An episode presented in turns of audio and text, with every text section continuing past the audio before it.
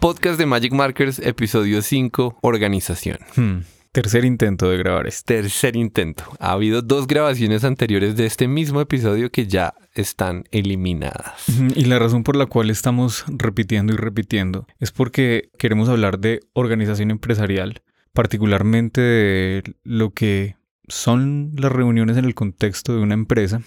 Y sentimos que no le hemos acabado todo el provecho al tema, que a veces nos quedamos como en lo anecdótico y pues tampoco es que sea tan chévere solo contar anécdotas y ya. Puede que sí, pero por lo menos no es lo que yo quiero. Y no le hemos sacado como el jugo de, de todo esto, los aprendizajes. Mi versión de por qué hemos repetido la grabación dos veces es que mm, este tema tiene un valor enterrado y escondido. Porque a primera vista tú hablas de organización o de reuniones y piensas esto es lo más aburrido que podemos discutir en el mundo Claro. entero. Pero la calidad de vida de las personas está íntimamente relacionada con poder tener una buena reunión. Casi que cualquier trabajo que tenga uno involucra algún tipo de reunionitis y mm, arreglar ese problema, entender ese problema como algo que uno puede arreglar con diseño es algo valioso. Exacto, esa es la sensación. No le hemos hecho justicia al tema. Y ahí era que incluíamos también el factor de la felicidad humana. Porque las reuniones pueden ser demasiado desgastantes y en tanto que son desgastantes tienen una estela sobre el resto de la jornada laboral que se caga en la producción. Entonces, bueno, toma tres, hagamos esta vaina bien. ¿Cómo crees que deberíamos proceder en vista de las experiencias ya pasadas? Sí, yo quisiera entrar con, el, con la idea general que me parece bonita y es hablar de la productividad, no solo en términos de sacar muchos productos, sino ser eficiente en el trabajo y vincular eso con la idea de felicidad. Ok. Que sea buena onda el trabajo, que uno sienta, se sienta bien cuando va a trabajar y por el hecho de sentirse bien haga las cosas mejor, más rápido, etcétera. Y esto es importante porque hay un aparente conflicto entre la palabra productividad y la palabra felicidad. O sea, Hay muchos contextos de organizaciones y de equipos de trabajo en donde evocar el principio de la productividad parece ser evocar la esclavitud. Sí. la no posibilidad de tomarse un tinto con los compañeros o dejar, por ejemplo, en nuestro caso que hacemos videos, que la creatividad se encuentre satisfecha. En muchos contextos se utiliza la palabra productividad como algo peyorativo, Sí. como es lo peor. Sí, esa es la asociación que definitivamente queremos evitar. Exacto, entonces he aquí el punto de inicio y es, partamos de la idea de que sí existe un vínculo entre la productividad y la felicidad, no como... Es que si logramos producir más carros y podemos pavimentar más vías, entonces sino más la frustración que uno tiene asociada con que el tiempo se le escape, con, que, los, se le escurra como agua entre los dedos. con que los malentendidos o la ineficiencia o lo que sea le cuesten a uno el tiempo que está ahí metido. Y la salud. Y la salud. Sí, porque también, o sea, eso es importante, ¿no? Si tú llegas a un trabajo que es frustrante, en el que no es productivo, en el que no se puede hacer, pues te vas estresando y el estrés va acabando con tu salud. De las carreras no queda sino el cansancio.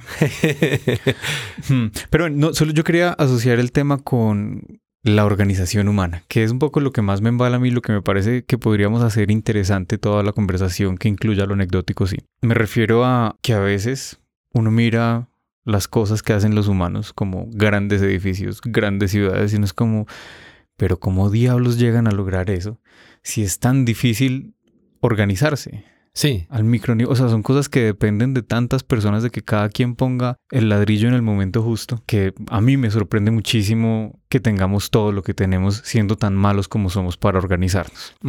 Sí, y por otro lado, que también me parece que puede ser interesante para la audiencia quizás compartir la experiencia de cómo hemos pasado de, sobre todo tú pues que viviste la, la, la fase inicial de Magic Markers, Ajá. cuando era reunirse solo tres personas a hacer un video. Sí. Entonces pasar de ese tipo de organización mucho más espontánea y en torno a un problema definido a ya la labor empresarial. Es, Sí. es chévere. Digamos que una buena forma de plantearlo para mí es, ahí está la explicación de por qué ahorita hablar de reuniones me parece algo importante. Claro.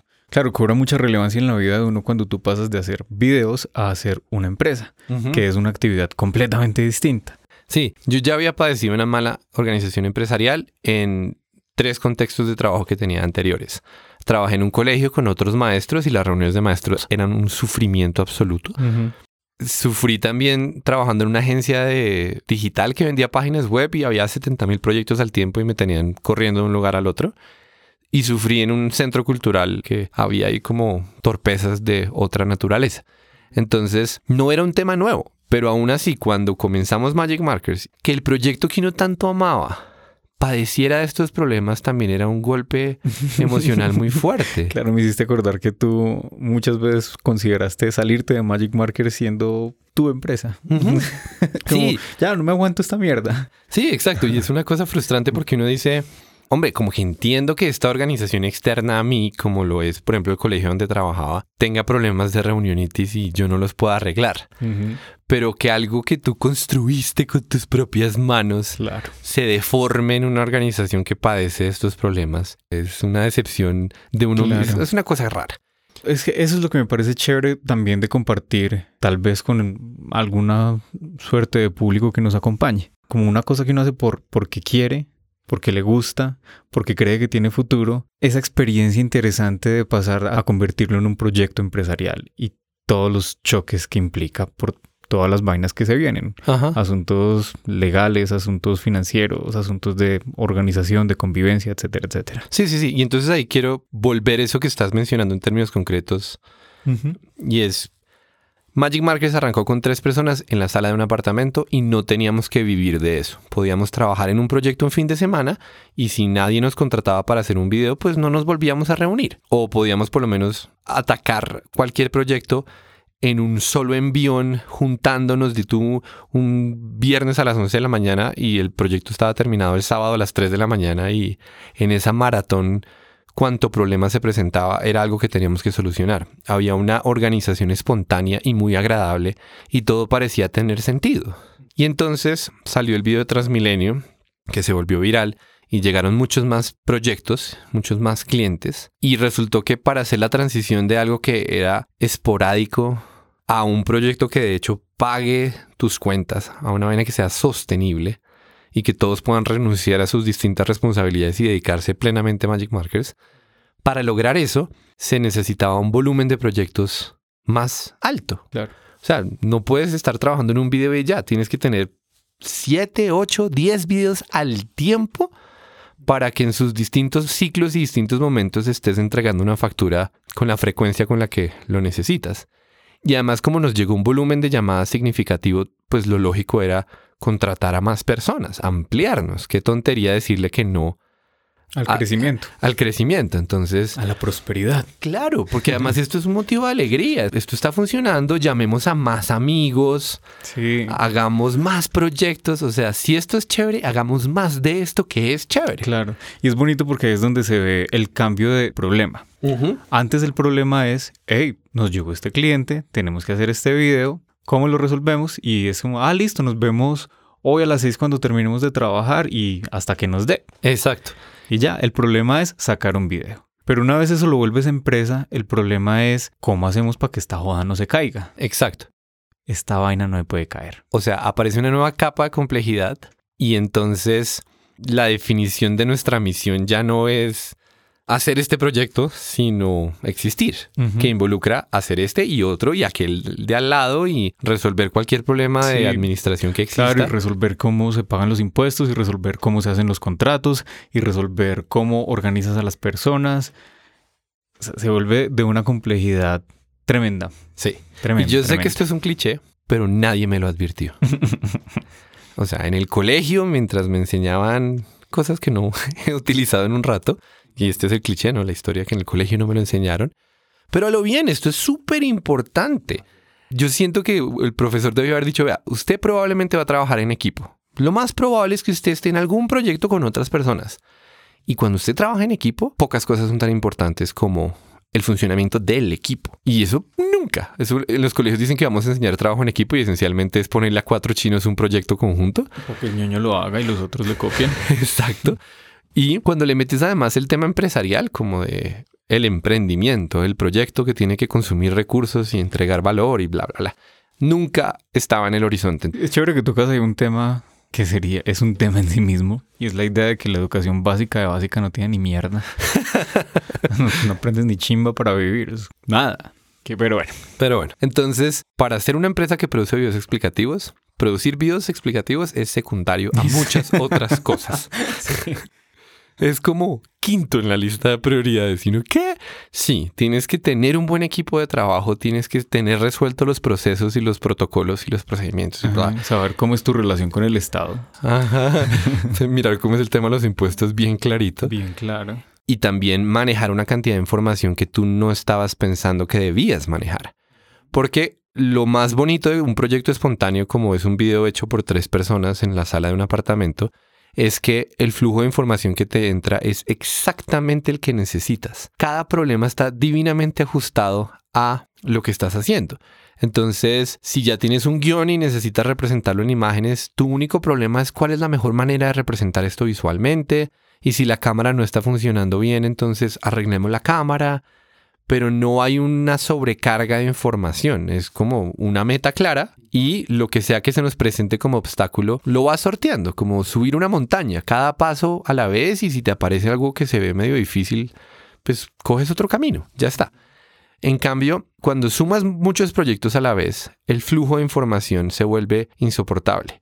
Y una de las primeras cosas que nos comenzó a ocurrir cuando ampliamos el equipo es que se nos perdían las tareas, se nos olvidaba que teníamos X o Y compromiso, qué sé yo, el formato de proveedores para luego poder entregar la factura y luego resultábamos penando porque no nos podían pagar. Sí, y cantidad de errores de organización brutales. Que eso me parece bonito que pone el concepto principal de esta charla y es el de flujo de información justamente. Eso es lo que importa.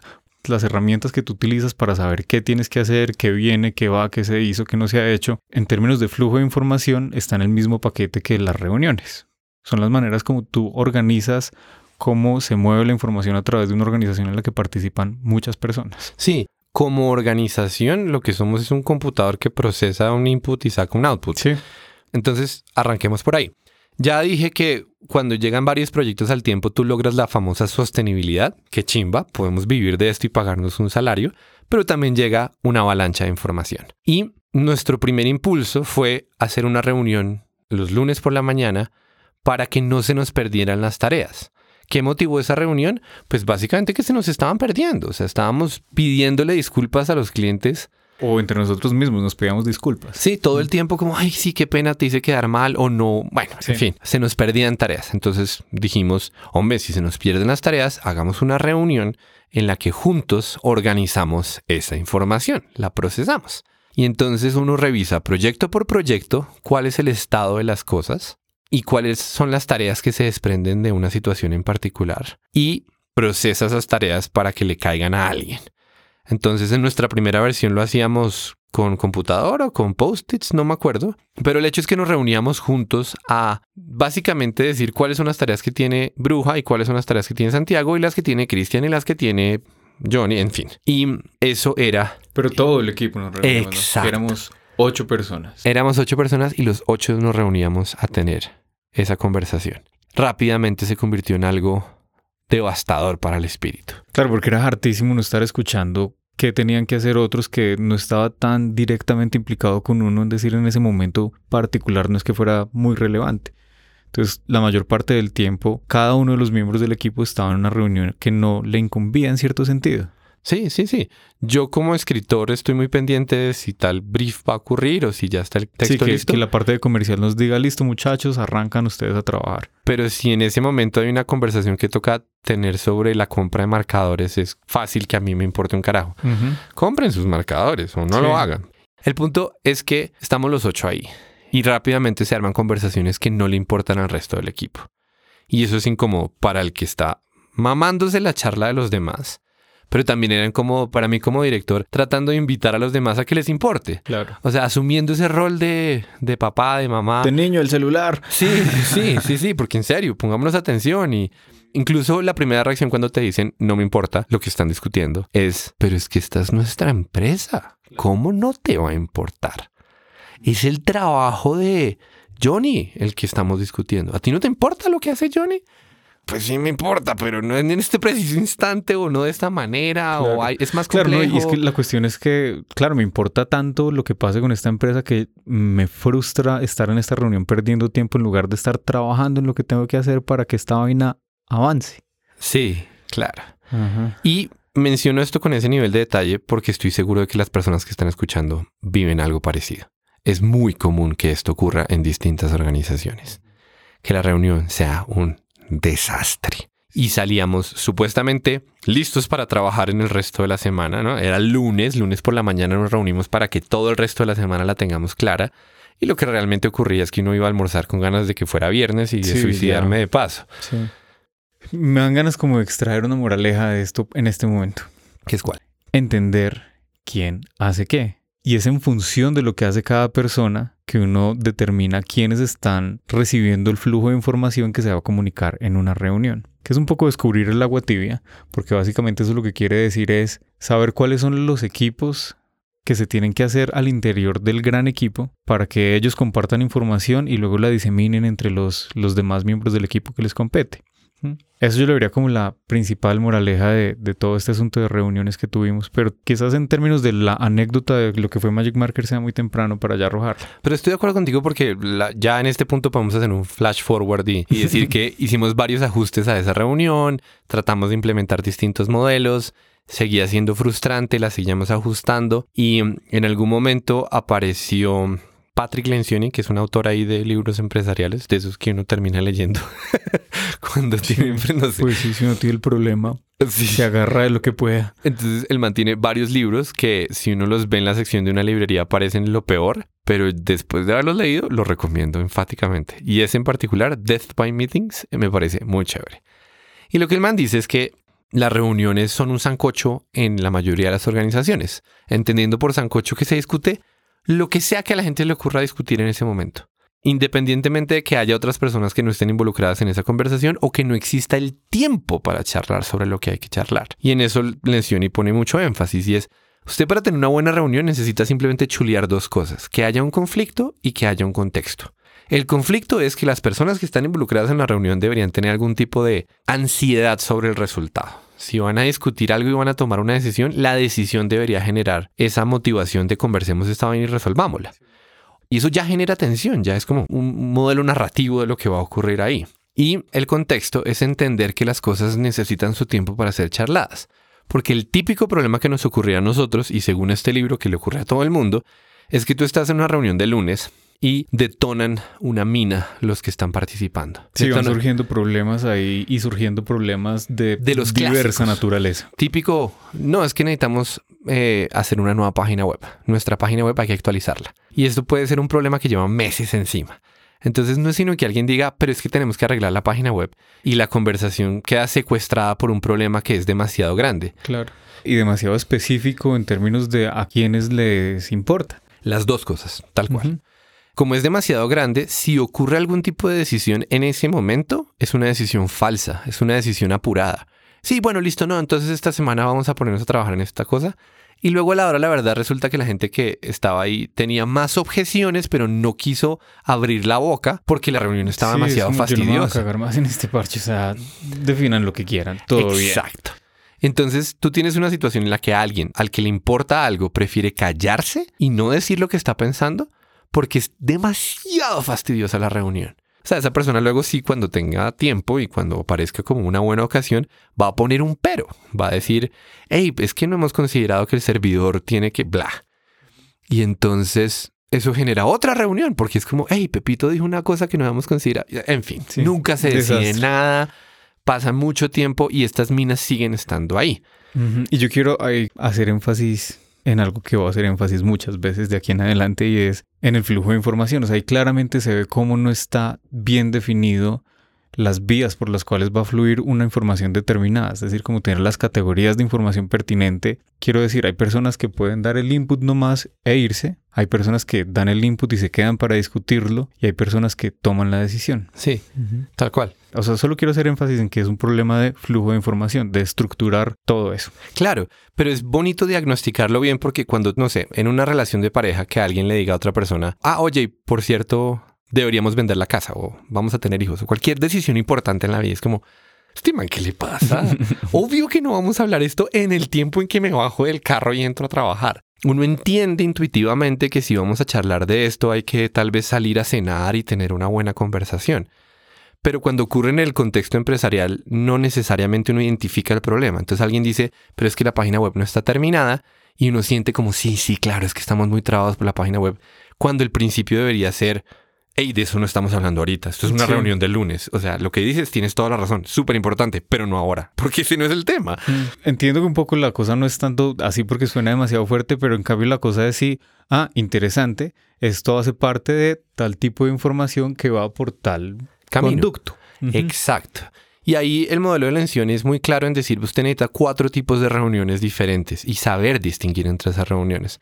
Entonces, sin entrar en detalle, el segundo tipo de reunión es la que nosotros estamos teniendo los lunes, que es una táctica semanal en donde uno simplemente identifica alertas y sabe en qué mejor gastarse el tiempo.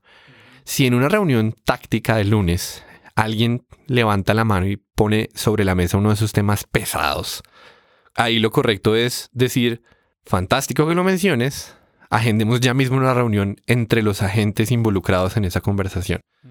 Y se tiene que resolver ese tema, pero no aquí, no ahora. Sí.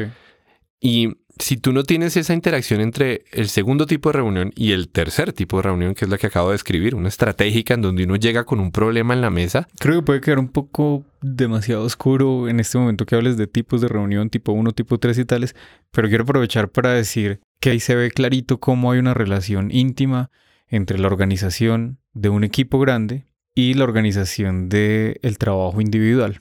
Ajá. Estoy hablando del problema de cómo organizo yo mis tareas, mi día a día, que es básicamente lo mismo, es uno tiene que tener muy claro cuál es el flujo de información, saber para dónde la mandas y qué hacer con ella, si la postergas, si la resuelves ya, si esta la resuelves pasado mañana o la próxima semana o si, la botas a la basura, si la botas- exacto. Es muy bonito y fue algo que me puso muy de presente todos estos problemas organizacionales que tuvimos y que me ayudaron mucho a mí mismo porque yo típicamente tenía lo que a todo el mundo le pasa como, ah, sí, voy a poner una lista de tareas y la lista de tareas empieza a llenar y a llenar y a llenar y a llenar y a llenar que son solo tareas postergadas y tú ya luego no sabes qué hacer con eso y en últimas no terminas haciendo nada lo que pones ahí, sino resolviendo lo que te aparece en las narices y ya. Ujú. Eh, y la respuesta a eso creo que es la misma respuesta que, que hay para las reuniones, para la organización. Estructuremos los flujos. Definir esta pieza de información en qué momento se resuelve. Sí, chévere. Y volviendo al tema de las reuniones, es exactamente eso. Aparece un tema importante y es necesitamos definir quiénes deberían discutir eso y cuál es la pregunta que hay que resolver y se agenda y ya estuvo, pero no lo vamos a resolver ahorita porque si tratáramos de resolverlo ahorita no le haríamos justicia a la discusión y aburriríamos a las personas que supuestamente están acá por un tema distinto. Claro. Más aún, es posible que lo que estábamos supuestamente discutiendo este lunes por la mañana era más urgente. Es como, sí, llevamos con eso de los seis meses, pero si en esta semana no queda claro que Menguanito tiene que volver a grabar el audio, vamos a tener un problema grave. Entonces, más bien hablemos de eso. Y Lencioni básicamente dice, distinga los tipos de reuniones que hay. Yo sé que decir tipo 1, tipo 2, tipo 3 puede ser un enredo, pero en últimas van de lo muy chiquito a lo muy grande. De la Sí. reunión de cinco minutos en que uno simplemente comparte información relevante para el otro, pasando por la reunión semanal en la cual se discuten los temas urgentes, pasando luego por la estratégica en la cual se toman decisiones importantes como Ya en efecto vamos a cambiar la página web. Y la, la más grande de todas es ya un retiro del equipo fuera de la oficina de uno o dos días en donde se discuten los valores mismos, nuestra misión, si estamos haciendo lo que deberíamos estar haciendo. Entonces... Es como la naturaleza de la información que está en juego en cada una de las reuniones. Exacto, y eso tiene exactamente la analogía que tú acabas de proponer con el flujo de tareas que uno recibe. Si mi tarea es devolver una llamada, ¿cuál es el momento correcto para hacer eso? Y si bien nosotros no logramos implementar así el modelo de Lencioni con todos sus detalles y sus instrucciones, ahora tenemos una reunión que ya parece más cercana a lo que uno realmente quiere, de los lunes. Y también tenemos reuniones para definir cosas que han funcionado. Y este es un aprendizaje que me parece vale la pena compartir porque fue duro. Nos golpeó feo la transición, como decíamos al principio, de ser personas que están reunidas por un proyecto a ser una empresa que tiene que procesar información. Ahora, dicho eso, independientemente de que esta sea la solución o que hayamos mejorado pero nos falte un poco, creo que sí es claro el hecho de que si uno considera las reuniones de un equipo de trabajo como algo que se puede diseñar, que uno puede cambiar las reglas y experimentar con distintos modelos, para mí es fue revelador, porque no es que nuestras reuniones sean aburridas, es que en este momento nuestras reuniones no están funcionando, ¿cómo lo arreglamos? ¿Qué tenemos que cambiar en el flujo de información para que esta vaina ande? es bien loco eso porque me atrevería a pensar que en las empresas familiares eso es sobre todo lo que jode las cosas. Hablo de las empresas familiares porque ahorita estoy tratando de organizar proyectos con mi familia, con mis hermanos y mis papás. Y yo siempre, dada esta experiencia en Magic Markers, les digo, venga, es fundamental que definamos bien, que diseñemos cómo es que nos vamos a relacionar. Y mi hermana me dice, ay, pues que tú siempre quieres filosofar y ponerte ahí como con los grandes sueños y planear y planear y, final, y uno no termina haciendo nada. Yo le digo, no, a mí no me importa tanto qué vamos a planear, o sea, a dónde queremos llegar ni filosofar sobre eso, no quiero resolver un asunto mucho más práctico y es definamos quién hace qué, cómo, se, toman las decisiones, sí, cómo va a ser el flujo de información todo. Sobre lo único que quiero filosofar, entre comillas, es sobre el orden. Saber cómo va a ser el flujo de información acá. ¿Cómo se procesa? Cómo se procesa la información, exacto. Eh, porque la tendencia natural es como, ah, sí, todo bien, ya sabemos. Toda la vida hemos hecho cosas juntos. ¿Por qué diablos vamos a tener que ponernos con estas pendejadas ahorita? Justamente por eso. Justamente por eso es fundamental que definamos esta vaina para poder estar tranquilos después. Sí. Y mm, ahora que mencionas eso, me parece importante poner sobre la mesa otra cosa que aprendimos a la fuerza en Magic Markers, que es el tema de la, de la horizontalidad. Porque cuando nosotros empezamos éramos tres personas y cualquier decisión que hubiera que tomar la podíamos tomar en tiempo real votando dos a uno. Era muy fácil. Y luego cuando tratamos de contratar a más personas, em, pensábamos que habíamos encontrado una filosofía correcta, ¿no? Como, claro, esta es una empresa muy horizontal y aquí charlamos las vainas y tú cambias la cantidad de personas y cambias la calidad de interacciones que tienes. O, o sea, hay un salto que no es simplemente sumar más micos y ya cambia la naturaleza de los que se están reuniendo. Y entonces pasamos por la ridícula experiencia de discutir todas las vainas con todo el mundo y no saber cómo se toma una decisión, asustados porque la idea de imponer una decisión en nuestro imaginario parecía algo muy autoritario, militar, como esa verticalidad mala de jerarquías y poderes y... Y eso es lo que sentíamos, pero el aprendizaje en la práctica resultó ser que muchas veces el solo hecho de que se sepa cómo se debería tomar una decisión alivia a todos los involucrados. Y el modelo de Lencioni es tenga predefinido quién tiene el poder de romper un empate. Las cosas se discuten, cada cual está invitadísimo a decir que piensa que esto es mejor que aquello, pero donde ocurra una conversación torpe, donde nos pongamos en un lupa a decirle una cosa y otra vez repetirla. En esos escenarios, alguien tiene la responsabilidad de romper el empate, decir, hey, ¿se acuerdan que yo soy el designado para esta decisión? Ya mismo la voy a tomar. Escucha a todo el mundo, creo que voy a hacer lo que me parece correcto y la decisión es tal. Y se cierra como esa situación toda frustrante en la cual uno no sabe cómo interactuar con todos los demás. Sí, en términos de, la, la diferencia entre lo rígido y lo flexible, uno pareciera con esas estructuras no jerárquicas horizontales, uno está como combatiendo esa rigidez de, las estructuras organizacionales tradicionales, ¿cierto? Pero creo que el aprendizaje es que la flexibilidad no va en no tener estructura, es decir, no es pasar de lo ordenado al caos, es pasar de una estructura rígida a una estructura flexible. Quiero decir, si uno está en una reunión y dice, hey, tenemos que tener una reunión, otra reunión para hablar sobre este tema en particular, que no compete a todos los que estamos acá, sino a tal, tal, tal y tal, que una persona que pareciera no estar involucrado en esa otra reunión diga, venga, no, yo sí quiero participar, porque resulta que yo tengo opiniones sobre, qué sé yo, diseño web. Aunque yo sea el de las facturas, a mí me gusta el diseño web y me gustaría participar en esa reunión. Es como, ¿de una? ¿Por qué no? Sí, Claro que la conclusión no es acabemos con las estructuras, sino acabemos con las estructuras rígidas, pero es necesario tener un orden. Y por ejemplo, con el tema de la decisión, uno puede quitarle el elemento extremadamente vertical rotando el quien tiene ese poder pero en todo caso alguien tiene que tener ese poder por el beneficio de todos, como por favor que alguien rompa esta discusión y diga ya, nos vamos para tal lado. Entonces, sí, nosotros pasamos por, una experiencia fea, nos agarramos, nos peleamos acá al interior de la empresa. Cuando dices que yo pensé en irme de Magic Markers era porque la convivencia en el equipo y y lo que estábamos tratando de lograr parecía imposible. Sí, Tenía eso, que ver yo- con- Nosotros queríamos hacer videos explicativos de ser felices en eso, no tener esta cantidad de problemas con los amigos. Sí, exacto. Entonces me va a tener que discutir con amigos de todas las cuestiones porque ni siquiera era que tu plata y mi plata no era esa, no, no, no. esa caricatura de cómo la gente se agarra porque la ambición los domina. No, era discutir de todo, de, de si deberíamos comprar aquí o allá, si tenemos que hacer un proceso administrativo de esta naturaleza o la otra, que si el contrato tal. Los 70 mil problemas que había en el camino, no saber cómo asumir esa conversación hacía que la asumiéramos de manera torpe. Y en ese Y sentido uno comienza si nos a- chocáramos, si nos chocáramos. a sentirlo personalizado, como no, Claro. este. Entonces fue, fue feo, pero el aprendizaje que ha quedado me parece chévere y ya estoy Sí. mucho más emocionado con Magic Markers, en este momento estoy dichoso, y con estos temas. O sea, me parece interesante el reto de encontrar como esas dinámicas disfuncionales y decir, venga, ¿qué tenemos que hacer acá para que las reglas del juego nos ayuden a disfrutar el juego?